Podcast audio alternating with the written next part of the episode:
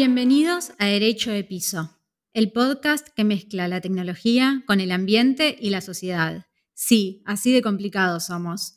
Mi nombre es Dalia Rabinovich y en este tercer episodio vamos a hablar sobre paneles solares, los desafíos que conllevan los residuos que se generan y si como sociedad estamos preparados para ir recibiendo cada vez más las baterías desechadas.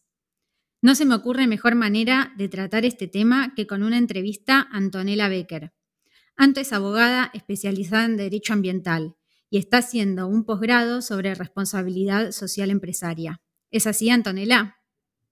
Exactamente. Primero que nada, muchas gracias por convocarme, Dali. Es un honor para mí estar acá y trataré en esta oportunidad de facilitar un poco la información disponible que rondan los paneles solares, una tecnología que crece día a día. Muchas veces se escucha hablar de paneles solares, pero ¿a qué nos referimos específicamente cuando hablamos de ellos? Los paneles solares son una de las tecnologías más conocidas e implementadas para la obtención de energías por medios de fuentes renovables. Están compuestos por células fotovoltaicas que convierten la luz solar en electricidad.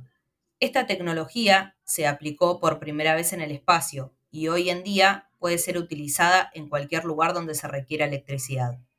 Los paneles solares, en realidad las celdas fotovoltaicas, se componen principalmente de silicio puro, si bien el silicio y el resto de los componentes de los paneles son reciclables, para aumentar la eficiencia se introducen materiales adicionales como plomo y cadmio.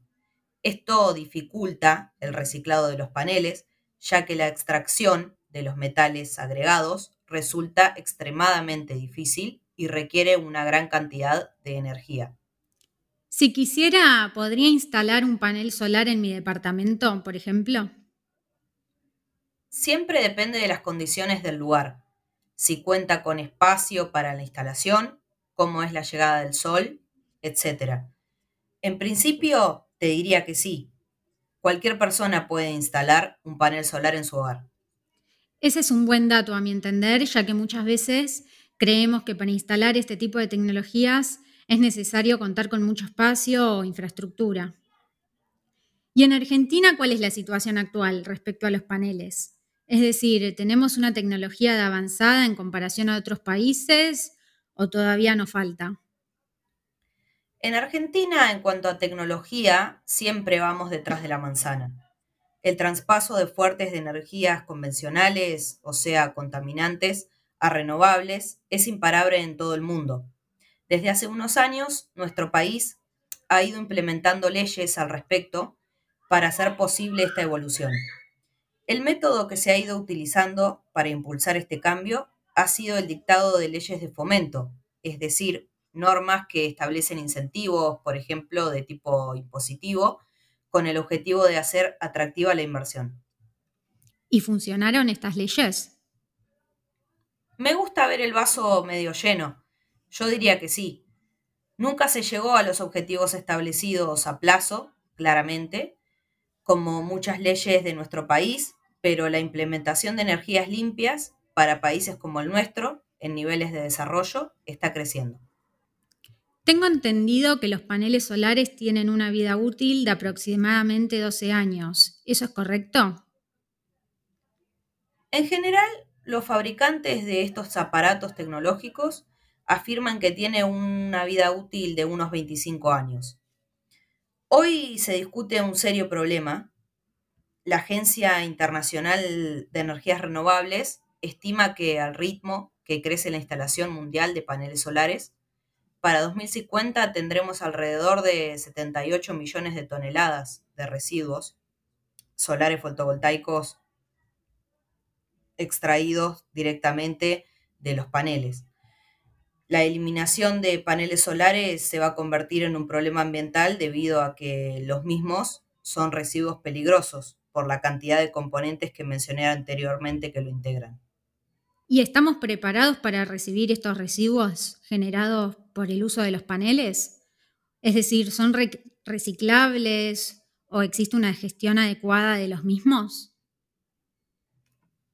Con los avances de la tecnología, la energía solar ha reducido rápidamente su costo. Por lo tanto, con el aumento de las instalaciones, el número de paneles solares que llegan al final de su vida útil aumenta de la misma forma. Con el fin de asegurar la sostenibilidad de la energía solar fotovoltaica, es indispensable establecer tecnologías de reciclaje de paneles. Si la, si la comercialización de, de esta tecnología avanza rápidamente, también debe hacerlo el procedimiento de reciclaje del producto. Hoy en día, quienes se encuentran centrándose en la investigación y el desarrollo de una política válida de reciclaje de paneles solares son Japón, Europa y Estados Unidos. Si bien es necesaria una mayor concientización y acción por parte de los fabricantes en cuanto al reciclaje y los desechos, la complejidad de la situación no puede atribuirse únicamente a las empresas productoras de paneles. Este error en la adjudicación de responsabilidades ya fue cometido en otros países y produjo únicamente demoras en la producción de energía solar y la quiebra de varios fabricantes. Queda claro que la responsabilidad de una energía solar limpia en todo su ciclo recae de manera compartida entre empresas, fabricantes, gobiernos, agencias de control y consumidores. ¿Y cómo es la situación en otros países? ¿Qué, qué se hace con los residuos? La crisis climática mundial y la necesidad de reducción de emisión de gases de efecto invernadero como compromiso a nivel internacional, ha generado avances tecnológicos importantes en las energías renovables, los cuales son una herramienta muy útil de mitigación. ¿Es importante atender desde todos los frentes la crisis climática? Yo creo que sí, claro que sí. Hay que evaluar las consecuencias a largo plazo de las políticas que se implementan también. Es fundamental tener en cuenta la implementación de una economía circular, la cual propone un cambio de paradigma que modifique la forma en que actualmente producimos y consumimos, en donde los residuos puedan ser utilizados como recursos para reinsertarse en el sistema productivo. Sí, concuerdo totalmente en que la economía circular es indispensable para este tipo de cuestiones. Sí, totalmente. Entonces, a la hora de comprar un panel solar, ¿Qué es lo que debería tener en cuenta? Al momento de adquirir los paneles solares, los usuarios deberían tener la certeza de quiénes son los responsables del reciclaje de los artefactos cuando sea necesario. Esto tiene mucho que ver con el concepto de economía circular y la importancia de dar seguridad a largo plazo con la adquisición de un producto. Una casa de familia promedio se puede alimentar con cuatro paneles solares, un inversor y dos baterías. La vida útil del equipamiento dependerá del uso y del mantenimiento. Las baterías, al igual que la de los automóviles, deben cambiarse más o menos cada cinco años. Lo que puede afirmarse es que la posibilidad de ahorrar en gastos es cierta y posible con el transcurso de los años en funcionamiento de los paneles. El caudal de ahorro dependerá, por ejemplo, si la instalación está conectada y puede ahorrar inyectando su sobrante a la red eléctrica convencional o no.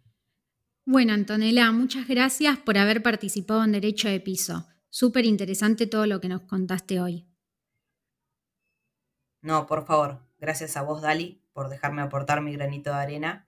Fue un placer. Escucha todos los episodios de Derecho de Piso en Spotify, Apple Podcasts y Anchor. Mi nombre es Dalia Rabinovich y esto fue Derecho de Piso.